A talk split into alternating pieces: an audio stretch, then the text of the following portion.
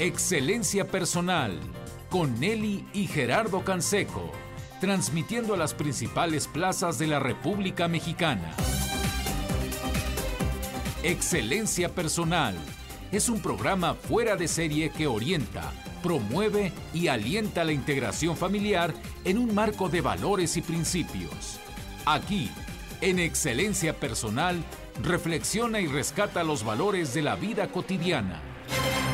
¿Qué tal amigos? Bienvenidos a su programa Excelencia Personal. Los saludamos con el gusto de siempre desde el estudio Excelencia. Nelly Canseco, ¿cómo te va? Muy bien, muy buenas tardes. Encantada de la esperanza que vamos a escuchar el día de hoy. Así es, hoy tenemos un gran tema con un gran invitado. De verdad tenemos el honor de tener aquí en estas cabinas, en estos estudios de Excelencia Personal y Radiocentro, al padre Héctor Alfonso Ramírez. Es un gusto tenerte aquí, padre. Bienvenido. Gracias, gracias por la invitación y gracias por habernos acogido con, eh, con, tanta ilusión y tanto cariño en esta entrevista. Muchas gracias, padre. La verdad es que amigos, amigos mexicanos, tenemos un gran tema, tenemos una cruzada por México y ese es el tema. El padre hoy nos va a platicar acerca de la cruzada por México. ¿En qué consiste esta cruzada? Eh, ¿Por dónde empezamos, padre? Platícanos un poco de, ti. Sí, exactamente. Por favor, porque es importantísimo que sepan de dónde viene. Sí, sí, sí, sí. Bueno, pues primero me presento. Yo soy, eh, nací en Durango, eh, soy mexicano pero ya tengo 25 años en Europa. He vivido en varios países eh, en mi formación y también en mi ministerio sacerdotal. He estado en Italia, en Colombia, en España, 15 años, y ahora estuve casi cuatro años en el santuario de Fátima en Portugal. Nada más y nada menos. Nada, nada más y nada. Y bueno, ya que dicen nada más y nada menos, eh, recuerden, porque a mí es una de las definiciones que me gusta mucho este santuario, eh, los papas le llaman el altar del mundo por su mensaje. ¿eh? sabemos que el Santo de Guadalupe es el santuario más visitado del mundo, con más peregrinos al año, pero sin embargo el, mensaje que la Virgen dejó en Fátima, como decía el padre, el Papa Benedicto XVI en su momento, en 2010, cuando visitó Fátima, es el más profético de las apariciones del último siglo, decía él, ¿no? Por lo tanto, ahora entenderás cuál es mi misión un poquito. Eh, yo quiero eh, bueno, no quiero, siento esa llamada de, parte de Dios, de la Virgen, de llevar ese mensaje que yo eh, respiré, asimilé, viví, prediqué estando en el santuario de Fátima y ahora estoy colaborando con la parroquia de Fátima en un proyecto que se llama Mater Fátima para el mundo. Bien, ahorita entraremos también a, ese tema. Padre, muchas gracias por decirnos todo este preámbulo. Verdaderamente eres un mensajero de la Virgen. Pues mira, qué bueno que lo dices así porque me, me preguntaban antes de comenzar el programa de radio, ¿cuál es tu currículum? Digo, mira, un día estaban en España, y quien conozca a los españoles, los españoles son muy directos, muy espontáneos, y entonces entro a una reunión, yo viví 15 años ahí, por eso los conozco muy bien y les quiero mucho, eh, y me siento muy en, en, casa con ellos, y entonces entro a una reunión y había un grupo de personas preparando una adoración, ¿no? Y entonces una señora se gira y por precisamente por el Rosario Mundial que me toca organizar, pues dice que me había visto, una, después me contó, ¿no? Que había visto en, una entrevista, pero lo primero que dice es, dice, anda, tú eres el padre de la Virgen. Y digo, ese es mi título. Sí me conoce, claro, qué maravilla. Yo soy a partir de ahora soy el padre de la Virgen, ¿no? La quiero mucho y sí siento un, un, un amor por ella muy grande. Primero porque nací en, en una tierra de María, ¿no? De México le pertenece a María y eh, mi padre eh, fue empresario y la, primera no, nombre que tuvo la empresa se lo dedicaron a ella, Paques de Guadalupe. Mm. Yo fui ordenado un 12 de diciembre, aunque fue lejos de mi tierra, en España, en Toledo, pero fue un día de la Virgen de Guadalupe. Por lo tanto, pues yo soy un hijo de la Virgen. Eh, y enamorado de ella, pues ella me lleva a Fátima a conocer su mensaje y ahora me manda, al menos en este periodo, a visitar 14 países mínimo para eh, comentar el mensaje de Fátima a estas, estos países. Wow. Oye, padre Héctor, eh, ¿qué podemos decir? A ver, me decías que hubo un suceso especial el pasado 14 de abril. 4, 4 de abril, 4 de abril, 4 de abril, sí, mira. Precisamente ya hablaremos que es Mater Fátima, pero el 4 de abril fue una fecha muy importante. Inclusive hubo un programa que me hicieron en Colombia y la verdad lo presentaron muy bien porque decía, ¿qué va a pasar el 4 de abril? ¿no? y tuvo, no sé hasta el día de hoy, pero la última vez que supe, tuvo más de 510 mil visitas, 500, sí, medio millón de visitas, ¿no? Y, y, y, fue por el título, porque ya después la gente pues iba entendiendo que, de qué se trataba, ¿no? El 4 de abril fue el centenario de la partida del cielo, al cielo, perdón, de San Francisco Marto, que fue uno de los tres pastorcitos ah, de los cuales la Virgen se apareció, ¿no? eh, en 1917, el 13 de mayo, con la primera aparición. Bueno, entonces, con ocasión de esa aparición, eh, Mater Fátima, así se llama este rosario mundial, convoca al mundo a tener un encuentro mundial de oración con la parroquia de, Fátima. Y lo digo eh, porque una cosa es el santuario y otra la parroquia.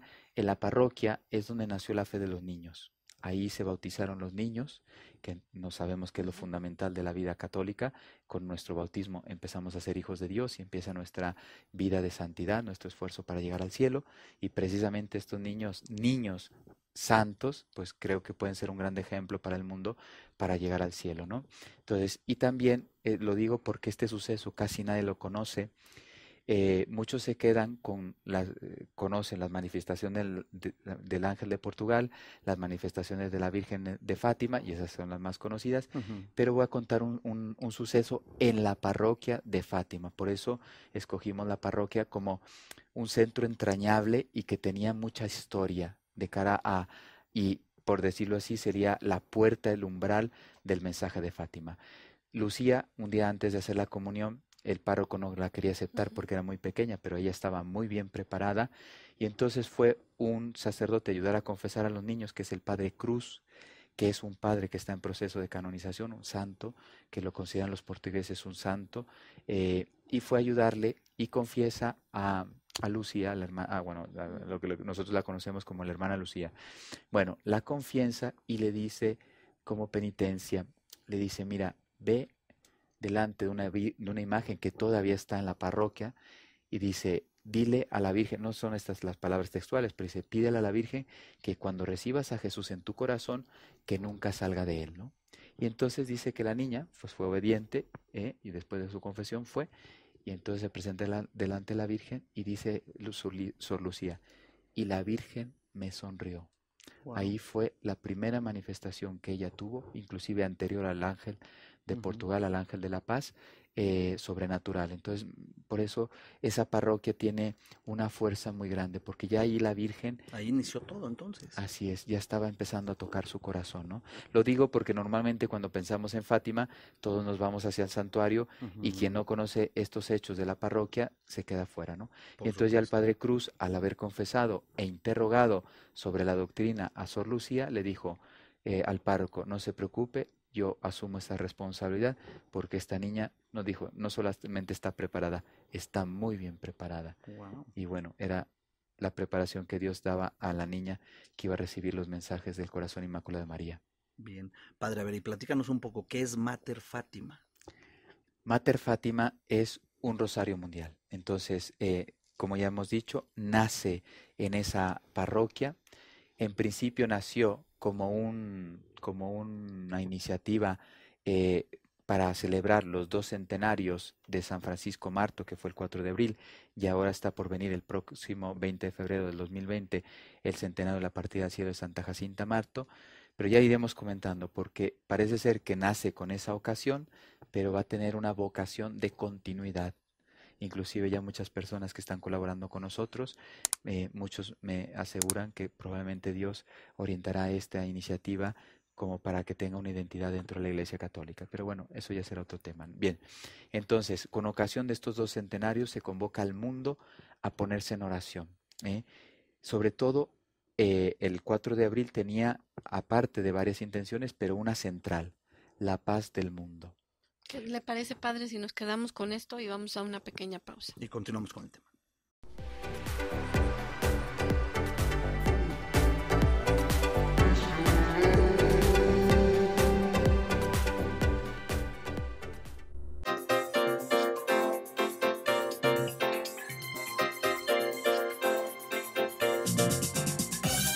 Porque sabemos que te interesa conocernos, nuestra dirección electrónica es www.excelenciapersonal.org.mx.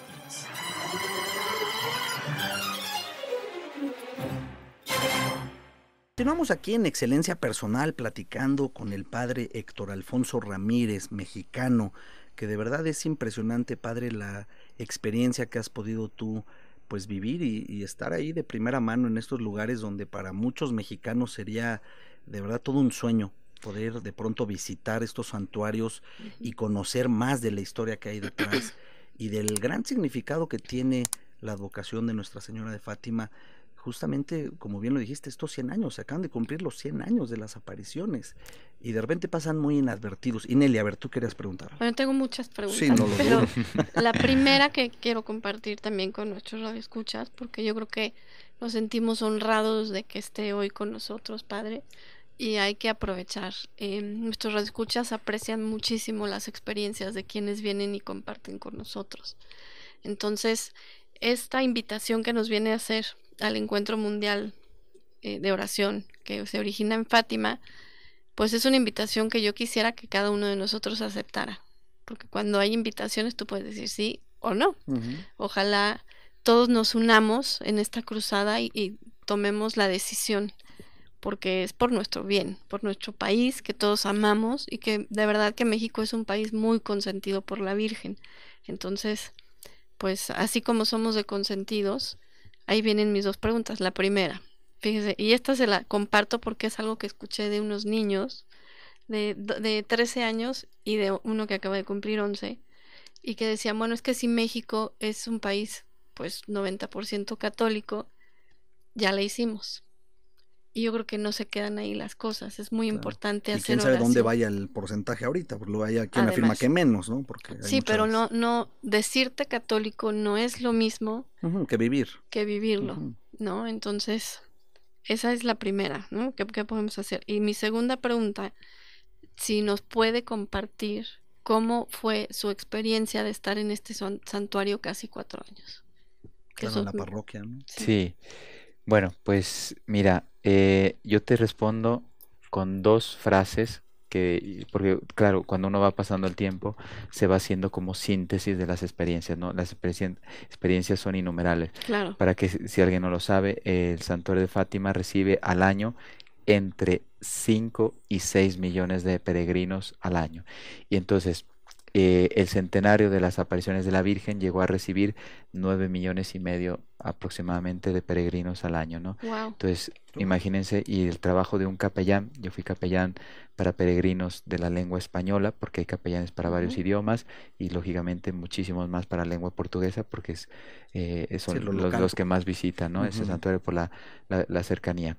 Bueno, ¿cuáles son esas dos frases que me parecen a mí que sintetizan un santuario? ¿eh? y fue la experiencia que La primera es una letanía del rosario, la Virgen. Eh, para mí Fátima es una puerta al cielo. La Virgen, eh, puerta al cielo, puerta del cielo, ¿no? ¿Por qué? Porque yo he sido párroco, he sido misionero, capellán de colegios, de universidades, o sea, he hecho muchas cosas en mi vida pastoral, gracias a Dios, y eso me ha dado una, una, una visión de, de, de, de, la iglesia, etcétera, muy hermosa, ¿no? Pero lo que pude tocar en este periodo fue ver que en los santuarios Dios da unas gracias muy especiales y en, y en, una abundancia increíble. ¿Y cuáles son ese tipo de gracias? Sobre todo la de la conversión. Yo diría la de la conversión, porque muchas personas van a los santuarios y verdaderamente vuelven otros. Y yo creo que muchos de nosotros tenemos experiencias de amigos, familiares que han, ido, o nosotros mismos hemos ido a una peregrinación y no volvemos igual. Y luego después de profundización porque es verdad, y aquí podríamos hablar de santuarios a santuarios, hay santuarios, por ejemplo, el de Fátima, no va tanta gente que no conozca la fe católica, pero hay otros santuarios que por ahora la iglesia no se ha pronunciado, pero voy a decir un nombre que la iglesia permite que vayan los peregrinos, Meyugori, y yo conozco y he estado seis veces ahí, y ahí ha ido mucho peregrino por curiosidad, por desafiar, no, yo no creo en estas cosas, no sé qué, y se presentan delante de ese lugar, de ese lugar santo, y regresan convertidos, ¿no? Entonces, en, en Fátima eh, no se escucha tanto esa ya conversión así, como dicen, nos decimos popularmente a la San Pablo, pero sí esa conversión de, oye, a lo mejor era mediocre, y ahora sí voy a empezar a responder tu pregunta sobre México, pues yo era un poco, soy católico de misa a veces, o de misa dominical y poco más, y en cambio descubro en Fátima que la relación con Dios es mucho más profunda, ¿no? Claro, entonces la gente se atreve a vivir vida espiritual. Así es, porque eh, podríamos hablar de muchos ejemplos, ¿no? Pero eh, el gran error es eso, pensar que por ser católicos ya estamos salvados o porque voy a misa ya estoy cumpliendo con mi fe, pues es una visión un poco pobre de la verdadera eh, seguimiento que Cristo pide en el Evangelio, ¿no? Y además, sin duda, hablando de que México pudiera tener un alto porcentaje de católicos, pues caray, ¿dónde estaba México en el 2007? ¿Y dónde estaba México en el 2019? ¿Dónde estamos esos mexicanos? Que hemos permitido o tolerado el aborto, que es un crimen y que se inició en México desde el 2007. O sea, ya, es una cantidad de, niños abortados y es verdaderamente una tristeza. Y pues por supuesto que esto no debe ser nada grato. A ver, ¿cuál es la característica de la Virgen? De la Virgen de Guadalupe. Tiene a, a su hijo en el vientre, a Jesús. Y en México nos dedicamos a matar niños no nacidos. Ah, caray tenemos mucho trabajo que hacer. Bueno, no me quiero desviar mucho, pero te voy a responder a este comentario con el mensaje de Fátima, porque precisamente en el mensaje de Fátima lo que no queremos aceptar, pero eh, y ahora ya me estoy adelantando un poco a las charlas que yo hago, etcétera, porque mira, eh, cuando uno comete injusticias contra Dios, Dios reclama al hombre. Y les voy a decir algo que es, inclusive es parte de una revelación privada en México.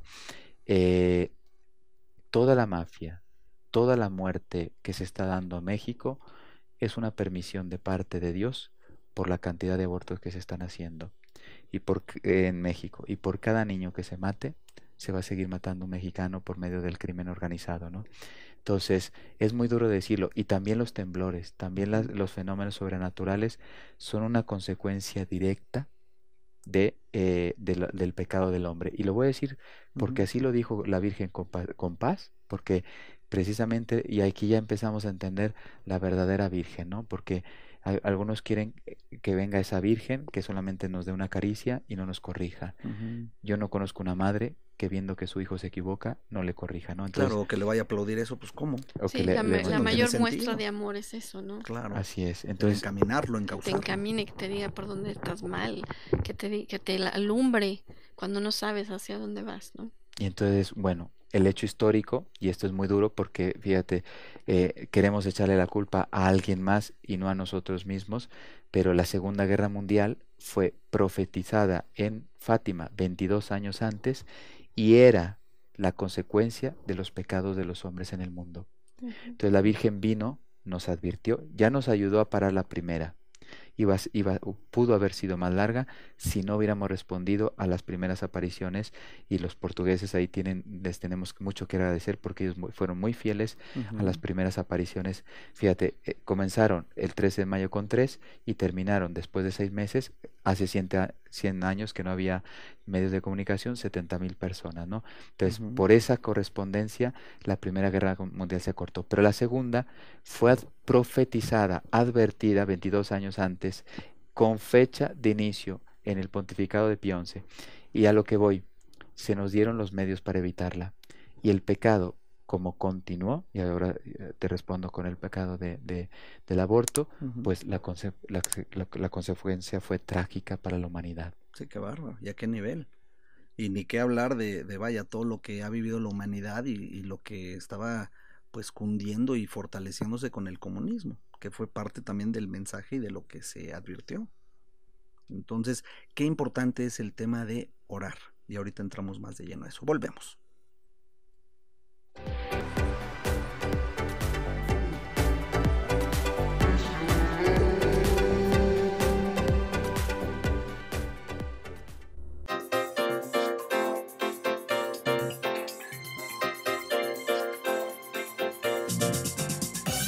Porque sabemos que te interesa conocernos. Nuestra dirección electrónica es www.excelenciapersonal.org.mx.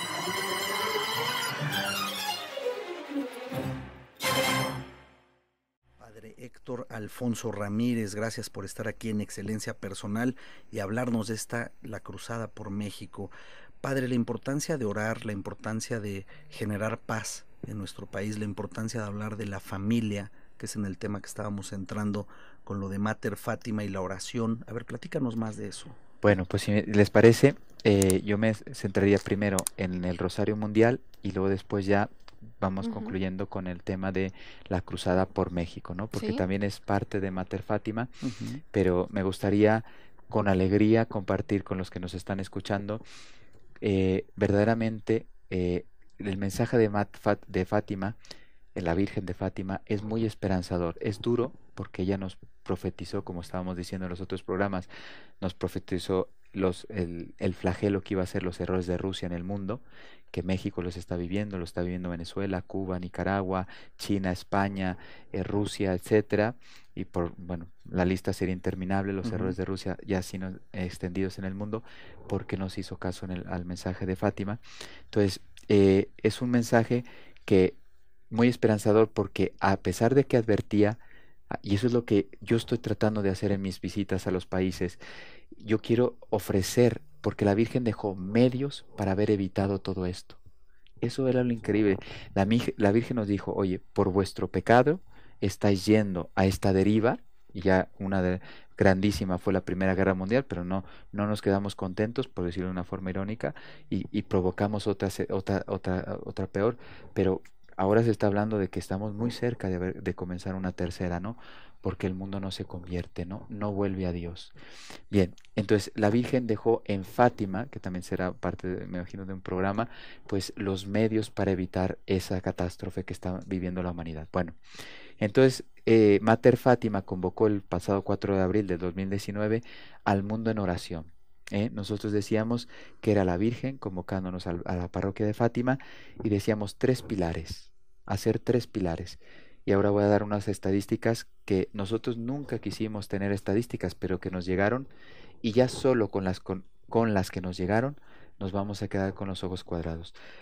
¿Qué era Mater Fátima? Era ese 4 de abril, centenario de San Francisco Marto, unido con la parroquia de Fátima, hacer una hora santa, dentro de la, hora santa rezar el rosario y consagrarnos al corazón inmaculado de María. Y la intención principal, no solo, pero principal, fue pedir por la paz del mundo, que la necesitamos mucho. Y voy a dar una frase del mensaje de Fátima que les va a gustar a quienes no la conozcan, porque es muy fuerte y para meditar.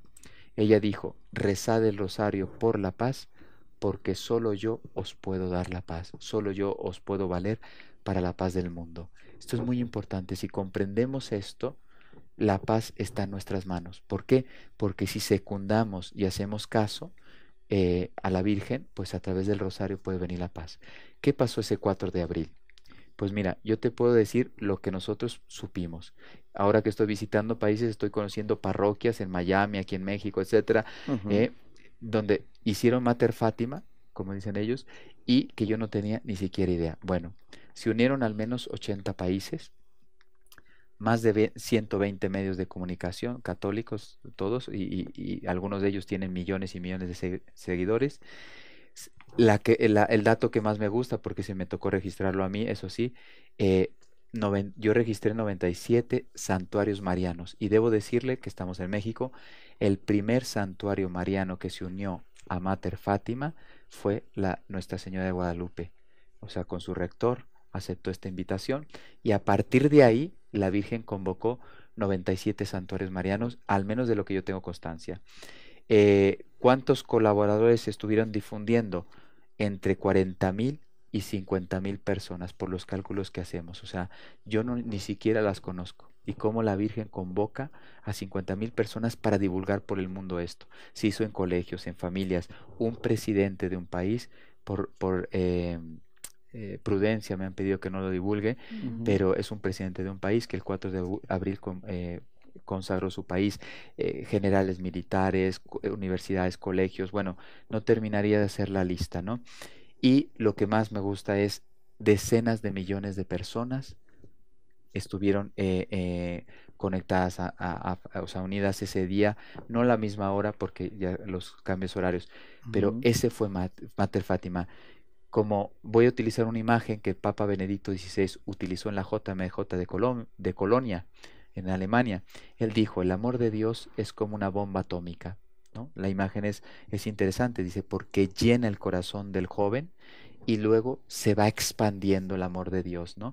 Pues yo creo que Mater Fátima 2019 ha sido algo así, una bomba atómica de gracia, de amor, de intercesión por la paz, porque aparte de los tres pilares hicimos ayuno, ayuno, muchos de nosotros a pan y agua, por lo tanto, para ofrecer a esa, a esa oración una mayor fuerza, ¿no? Porque es el Evangelio puro, ¿no? Hay ciertos espíritus, el espíritu de la, de la discordia, de la rabia, de la, de, la agresividad, etcétera, pues con mucha oración, decía Cristo, y ayuno, serán expulsados. Wow, qué maravilla. Pues la verdad es que yo creo que sí tenemos que despertar mexicanos, México, tenemos que despertar a de verdad comprender el, la fuerza, el sentido de la oración y el sentido de encaminar nuestra vida hacia donde estamos llamados. Y de verdad, si nos quedamos en, no, es que ya ahora la modernidad y la tecnología y para qué quiero a Dios y el desprecio a Dios que se está viviendo de una forma terrible, la verdad es que el hombre cada vez está quedando más solo más solo lleno de intercomunicaciones, de comunicaciones, de tecnología, de, vaya, todo tipo de cosas con las que puede de verdad estar cerca uno del otro, pero con un vacío interior. Pues mira, te respondo con una triste estadística, porque las estadísticas nos pueden gustar o no, pero son números, o sea, son realidad, expresan una realidad, ¿no? Eh, una cosa es estadística y otra probabilidad. Pues este es un dato. Eh, según la Organización Mundial de la Salud, para el año 2030, eh, la enfermedad más extendida en el mundo será la depresión. Y precisamente corrobora lo que estás diciendo. Estamos llenos de alimentos, de tecnología, de medios eh, médicos, de operaciones, de, de, prevenciones, etcétera, vacunas. Eh, y somos la época más triste y sin sentido de toda la historia humana. O sea, con el mayor avance tecnológico y el, mayor, abandono de sí mismo. El mayor vacío. Sí, el mayor vacío. Vacío. Y eso provoca 800 mil suicidios al año. La mayoría, más de la mitad, personas entre 14 y 29 años. En la mejor época, época de su vida. Así es. ¿Cómo es posible? En la época de la energía, del crecer, del desarrollar, del querer cambiar al mundo. Y, no solo me, me abandono, sino además decido quitarme la vida y ya no estar en este mundo. ¿Cómo es posible? Es un fracaso. O sea, eh, si lo vemos desde el punto de vista práctico, pragmático, es, un fracaso es una cultura que lleva al fracaso. ¿Por qué? Porque, como decía la Madre Teresa de Calcuta, somos tan pobres, tan pobres que solo tenemos dinero, ¿no? Podríamos decir, somos tan pobres, tan, pobres que solo tenemos tecnología, confianza en lo material, pero nos falta lo espiritual, que es lo fundamental. Y además se nos olvida, eh, pues, los grandes testimonios que hay con el rosario cuántas cosas han sucedido en guerras. o dejado de suceder, ¿no? por eso, bueno, parar una guerra o defender una población con pocos o ante un desastre natural que viene la tormenta y está a punto de caer en una población mexicana y se une la gente a rezar y no llega y, o sea, son cosas verdaderamente inexplicables que están bien documentadas, como usted dice, padre. O sea, no es que a mí se me ocurra, eso está. Tan es así que, que nosotros platicábamos de la película que salió recientemente, creo que fue este año, sobre las historias del Rosario y todos los mm. testimonios que hay respecto a eso, ¿no? En cuántos países, incluso matrimonios que estaban, pero ya... Sí, tronando. Tronando y pues e, el, marido por un lado, la esposa por el otro y gracias al Rosario logra ver un reencuentro. No, no es... Eh, de verdad una herramienta que, que, esté alejada de nosotros, la podemos tener tan cerca como queramos. Y a mí me gustaría, padre, que después de la pausa nos platicara, ya que decía que, que es esta puerta al cielo, me encantó esa frase, bueno, cómo eh, existen estos 10 escalones que la Virgen dejó, ¿qué tal si nos lo comparte después de la pausa? Volvemos.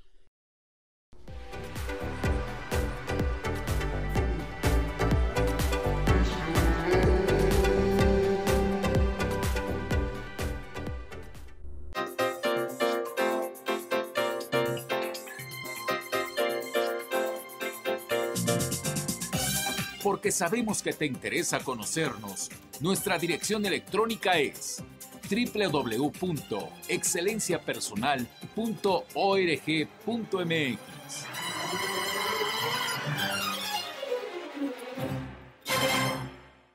Aquí en Excelencia Personal platicando acerca de la cruzada por México con el padre Héctor Alfonso Ramírez, quien nos hace el honor de estar aquí en estos micrófonos de Excelencia Personal.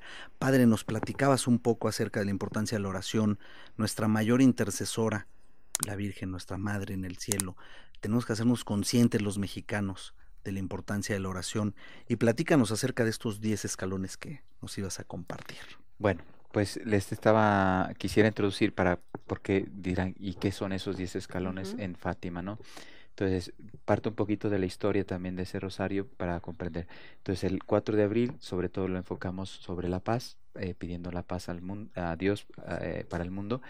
Y entonces ahora el próximo 20 de febrero, eh, la gran intención que tenemos para este rosario mundial que estamos convocando es pedir por la familia y especialmente ahora que está sufriendo tanto en todo el mundo porque la, la, ideología de género pues es una imposición que está viniendo desde, desde muchos eh, gobiernos bueno, ya sabemos que detrás de esto está toda la masonería que trata de transformar eh, la naturaleza de la persona humana. Y para desaparecer a la familia. y al ser humano. Sí, eh, hay en la ideología de género hay dos grandes ataques, ¿no? Contra la familia y contra la Iglesia Católica, ¿no? Que son las dos grandes instituciones que mantienen a la persona en pie, ¿no? A pesar de sus errores, eh, caídas, lo que sea, pues la familia es la que siempre está a nuestro lado y la Iglesia es la que siempre está acompañándonos en cada uno de los momentos de la vida. Bueno, entonces, eh, esa es una de las grandes intenciones del Rosario del, 20 de febrero del 2020, de ese Rosario Mundial de Mater Fátima, ¿no? Pero es que tenemos un desafío, que la Virgen pues no hace las cosas por la mitad, como me decía una señora portuguesa, ¿no? Es una frase traducida literal en, de portugués, dice, Padre, la Virgen no hace las cosas por la mitad. ¿Y qué quiero decir con esto? Queremos invitar a todos los jóvenes y niños del mundo a que se consagren al corazón inmaculado de María. ¿Para qué? Para que ella les proteja desde su infancia y que todo este daño que están tratando de imponer, porque no es introducir ni proponer, imponer, sobre todo en los colegios, universidades, etcétera, los libros, medios de comunicación, algunos de ellos que están haciendo mucho daño, eh, como Walt Disney, etcétera. Bueno, eh, pues que todos los niños del mundo escuchen esta llamada de María y que voluntariamente pues le respondan a su madre como los pastorcitos respondieron eh, desde el 13 de mayo de 1917. Bueno. ¿Qué eh, implica que se consagren, padre? Para que se lo digamos a nuestros radioescuchas y que los que nos, los pequeños que nos estén oyendo en este momento, pero también los papás puedan llevar esta invitación a sus hijos, los maestros. ¿Cómo, cómo decirles? Pues mira, una consagración, la forma más eh, sencilla de consagrarse es entregarse entregarse a María. Y bueno, yo creo que eh, hablo más a los adultos. En este momento conocemos al grande santo mariano, San Luis María Griñón de Montfort, pues él hablaba de esa esclavitud mariana, de esa entrega, de ese eh, dar todo lo que tengo por amor a mi madre para llegar a Jesús, ¿no? Ya sabemos que el fin de nuestra vida es Dios, eh, a través de Jesucristo, yo soy el camino, la verdad y la vida, y María es el camino, la forma más, más fácil, concreta, segura ¿eh? de, llegar a Dios. ¿no? Entonces, el consagrarse es como abandonarse, ¿eh? ponerse de parte, es que hay muchas formas de definirlo, pero yo creo que todas estas ya ayudan a entender, ¿no? O sea, yo que tengo la capacidad, mi libertad, se la entrego a María porque la amo, me, me fío de ella porque es mi madre, la madre de Dios, y yo sé que ella es la que me va a llevar a mi fin. Mi fin es doble, porque lo dice, lo dice Cristo en el Evangelio. Amar a Dios para llegar al cielo y amar al prójimo, servirlo en todo, eh, también en su salvación, ¿no? Entonces, consagrarse es entregarse totalmente a ella para que ella nos tome, nos dirija, nos conduzca y nos lleve a Dios, ¿no? Bien, entonces estos niños y jóvenes, pues les queremos hacer esa propuesta. Eh, para explicarles a los niños y jóvenes hemos, eh, no es así el mensaje de Fátima, pero tomando de la realidad, lo hemos hecho de una forma pedagógica, ¿no? Entonces es como un cuento. Y aquí ya voy a esto, y como les, les podría decir, cada, cada, cada escalón podría ser un programa de, de horas y horas porque son profundísimos. Bueno, hemos sintetizado el mensaje de Fátima en 10 grandes puntos y entonces le decimos a los niños, oye, la Virgen se ha aparecido a tres pastorcitos que les ha mostrado 10 peldaños de una escalera para llegar al cielo. Y ese es el mensaje de Fátima. Después les ha colocado tres fuegos para perseverar, que también ya hablaremos de ellos, para, en esa subida. Subida significa perseverancia, esfuerzo, trabajo, lucha, como es la vida cristiana. ¿eh? La vida cristiana no es fácil. ¿eh? esforzados por entrar por la puerta estrecha, decía Jesucristo, ¿no? La vida católica, seguir a Cristo no, no es fácil, pero es muy eh, agradable la recompensa, ¿no? La vida eterna. Y luego, por último, de ese esquema que estamos eh, pedagógicamente presentando a los niños, hay un ángel que acompañó a los pastorcitos. Eh, en Fátima, el ángel de la paz, como él se presentó, el ángel de Portugal. Y aquí vamos a aprovechar para rescatar en muchos niños y jóvenes la presencia del ángel de la guarda que necesitamos. Bueno, solamente los voy a mencionar. Eh, porque no creo que nos dé tiempo para profundizar. La el primer eh, escalón para llegar al cielo es amar a la Santísima Trinidad. Solamente menciono que fue una de las oraciones que el ángel en 1916 les enseñó a los pastorcitos amar a la Santísima Trinidad y sabemos que una de las últimas apariciones para, para eh, eh, enseñar al mundo de, de, Sor Lucía, ya estando ella en España, fue una visión de la Santísima Trinidad. Bueno, de ahí sale la Sagrada Familia como reflejo de la Santísima Trinidad, porque si alguien no lo sabe, en octubre se apareció la Sagrada Familia, José con el niño Jesús eh, con el mundo y la Virgen María, y José y el niño Jesús bendiciendo el mundo. La familia es una bendición para el mundo. Por eso el ataque de la ideología de género se convierte con un ataque contra lo que Dios más ama y bendice, que es la familia. Bueno, y como ven, podríamos hablar y hablar. Eh, segundo escalón, la reparación de los corazones de Jesús y María, que también está muy presente. Uno dice, parece que solo se apareció la Virgen. No, también estaba central eh, Jesucristo. Mm, después hablamos. La Eucaristía, en ese amor a la, a la misa y a la adoración. Los niños sabemos que Francisco Marto le llaman el contemplativo porque pasaba horas y horas consolando a Jesús escondido, como decían ellos, en el sagrario. La devoción al Inmaculado Corazón de María, que sería el cuarto escalón, y este tiene cuatro aspectos. Como ven, tengo que ir muy rápido porque sería larguísimo, ¿no? la, detallarlos. La consagración al corazón inmaculado de María, la práctica de los primeros cinco sábados de mes reparadores que pidió la Virgen, la imposición del escapulario de Nuestra Señora del Carmen, que se apareció vestida del Carmen, y imitación de sus virtudes. El quinto escalón, rosario todos los días, especialmente por la paz. Sexto, penitencia y ofrecimiento del sufrimiento por la conversión de los pobres pecadores, que era lo que ella quiere, llevar almas al cielo. La Iglesia Católica también está dentro del mensaje de Fátima, que sería el séptimo, no lo desarrollo. La conversión y la santidad de vida, con el ejemplo de los pastoritos santos, y nos invitó a convertirnos. Noveno, la palabra de Dios. El mensaje de Fátima está incrustado en la revelación de Dios. Y décimo, las realidades escatológicas, el cielo, el purgatorio y el infierno son parte del mensaje de Fátima. Como ven, todo un tratado que nos llevaría mucho tiempo. Sí, por supuesto, para detallarlo, como bien comentas, padre, sería una hora para cada uno de ellos, un programa para cada uno de ellos. Qué pues bárbaro. sí es importante retomarlo y, y así recientemente que estuvo también aquí el padre José Humberto Pro, hablándonos de, un libro muy bonito, justamente pensado en los niños.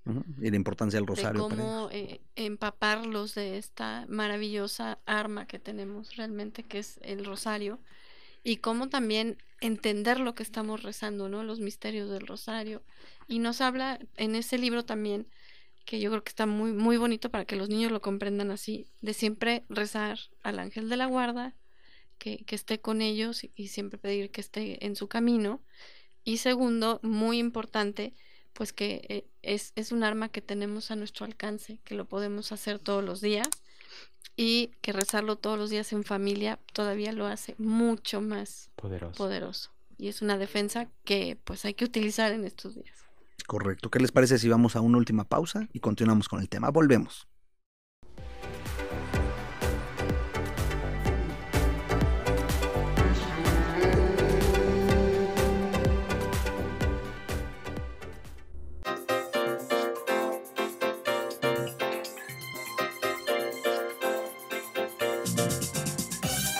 Porque sabemos que te interesa conocernos. Nuestra dirección electrónica es www.excelenciapersonal.org.mx.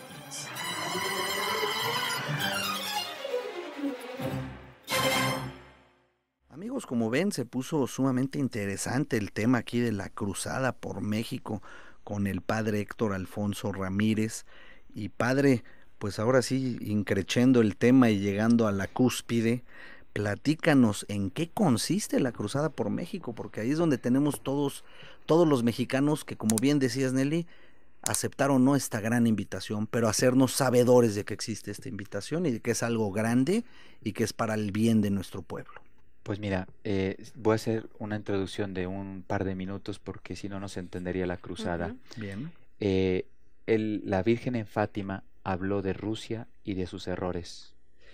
Y yo aquí quiero hacer una pequeñita aclaración, ¿eh? porque cuando, inclusive yo cometí el mismo error, uno cuando pensaba en el mensaje de Fátima, porque eso sí nos ha llegado yo creo que a todo el mundo, y decíamos Rusia, sí, la Virgen habló del comunismo de Rusia.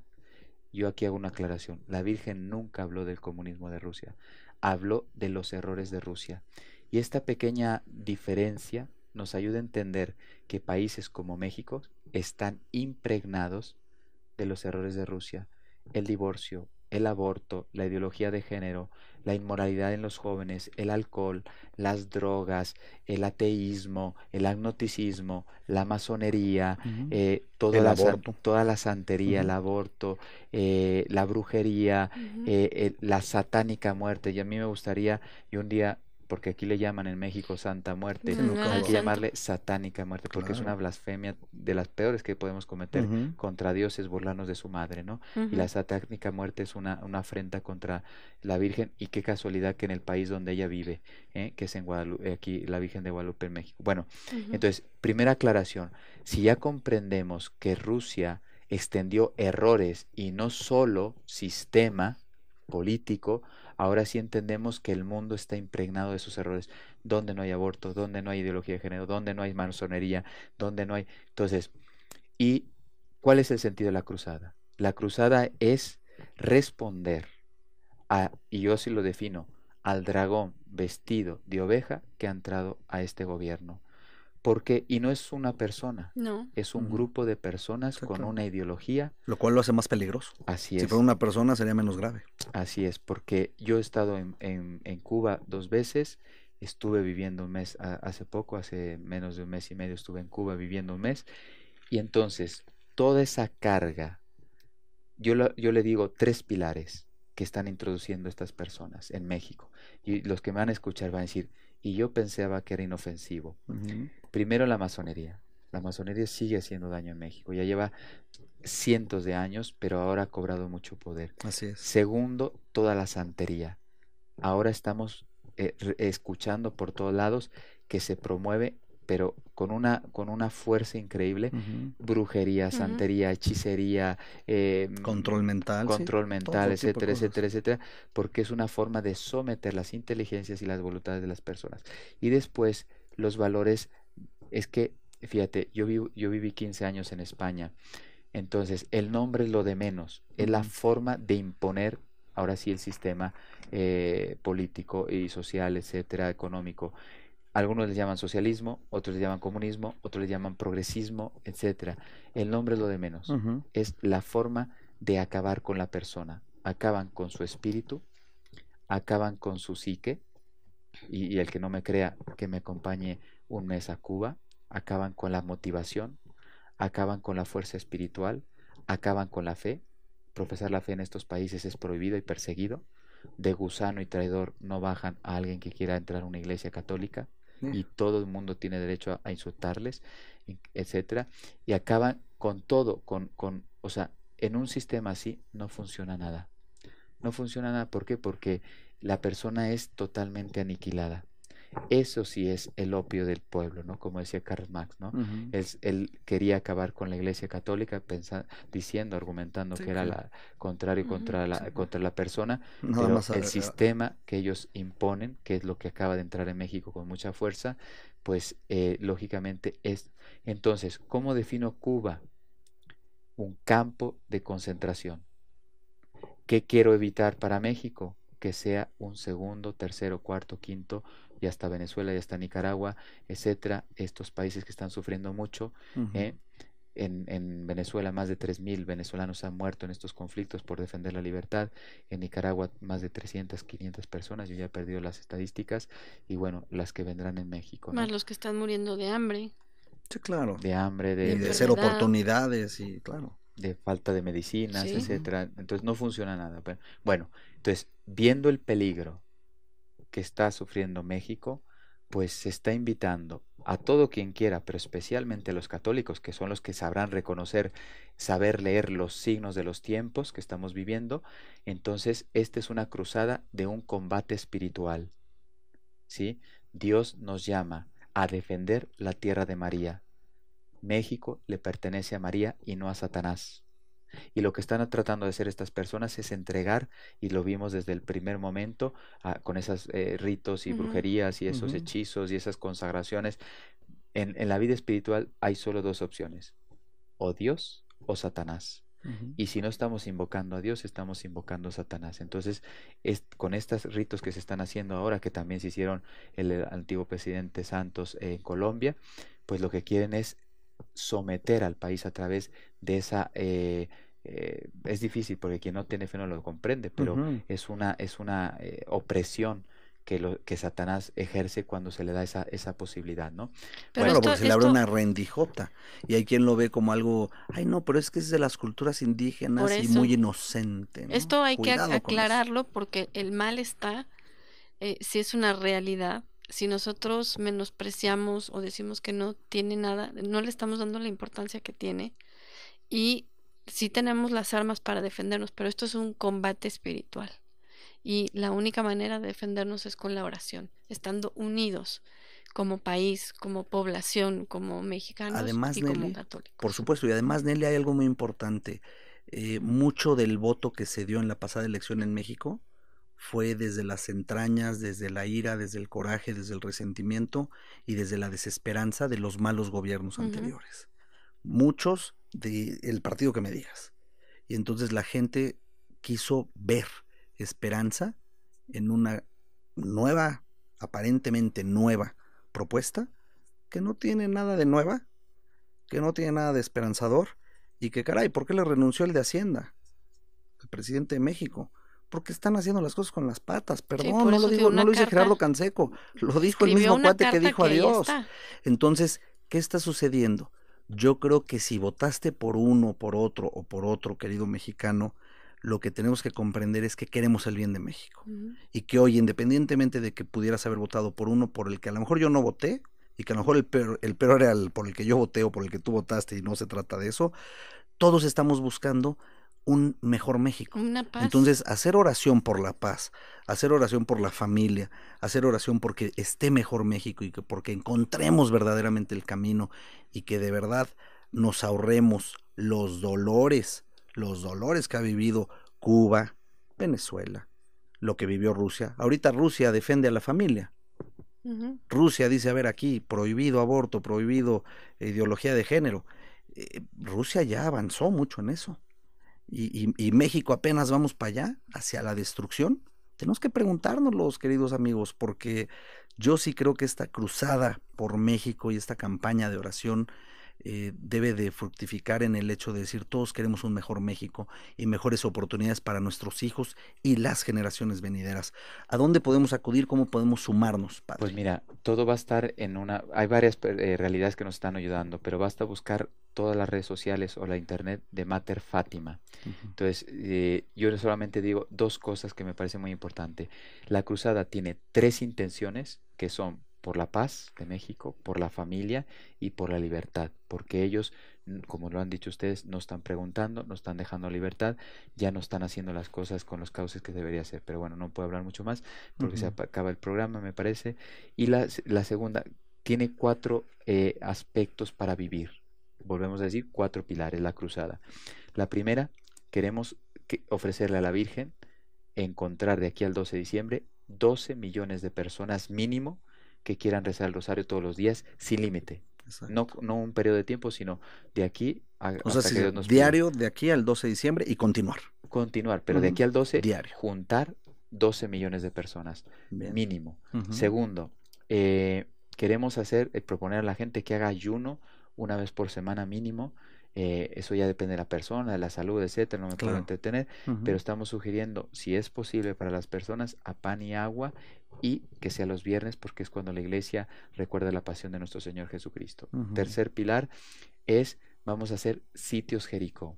Algunos dirán, ¿y qué es eso? Porque no es, es algo que ya, se, ya en el Antiguo Testamento está, pero que fue, mm, necesitamos retomarlo para que Dios vuelva a bendecir a su pueblo, a la iglesia, a México, etc.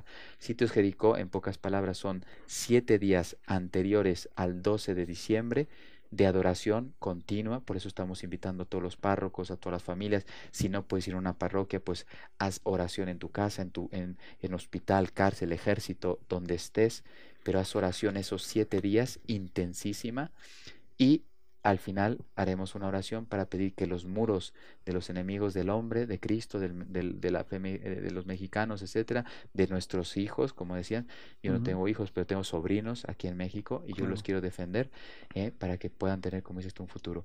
Y el cuarto pilar, vamos a invitar a que cada uno, sea individualmente o sea en familia, se consagre al corazón inmaculado de María. Exacto, aunque sea de manera personal, ya nos compartiste, Padre, los pasos que hay que hacer para esta consagración. Es algo demasiado sencillo y la verdad es que es tan sencillo como decir, yo me quiero sumar.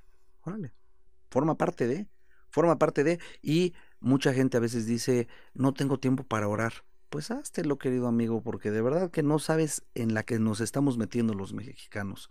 Verdaderamente tenemos una situación de emergencia a un nivel que de verdad hace tiempo hasta hubo quien se burló de esto, pero verdaderamente todavía ni vemos la punta del iceberg de lo que se avecina y ya estamos viendo el desorden que se está generando y la complicación que se avecina para México. Que nos hermane la oración, que nos hermane la paz y que nos hermane lo que queremos sobre todo para los que vienen, para nuestros hijos, para nuestros nietos, para los que vamos a dejar aquí. Y para que dejemos esperanza y no desesperanza en este país. Padre eh, Héctor Alfonso, muchas gracias por tu participación hoy aquí en el programa Excelencia Personal. Te invitamos a que nuevamente tomes los micrófonos y le demos continuidad a estos temas para que nos puedas instruir aún más y que podamos pues verdaderamente fomentar más esta cruzada por México. Gracias. Muchísimas gracias. Agradecemos a Alejandro Ambrosio en el control técnico y a todo el equipo de producción. Hasta mañana.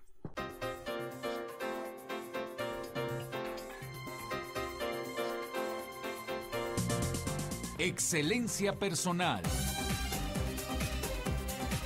Te esperamos mañana a las 2 de la tarde para continuar creciendo en familia con Nelly y Gerardo Canseco. Excelencia personal es una producción de calidad en tu vida.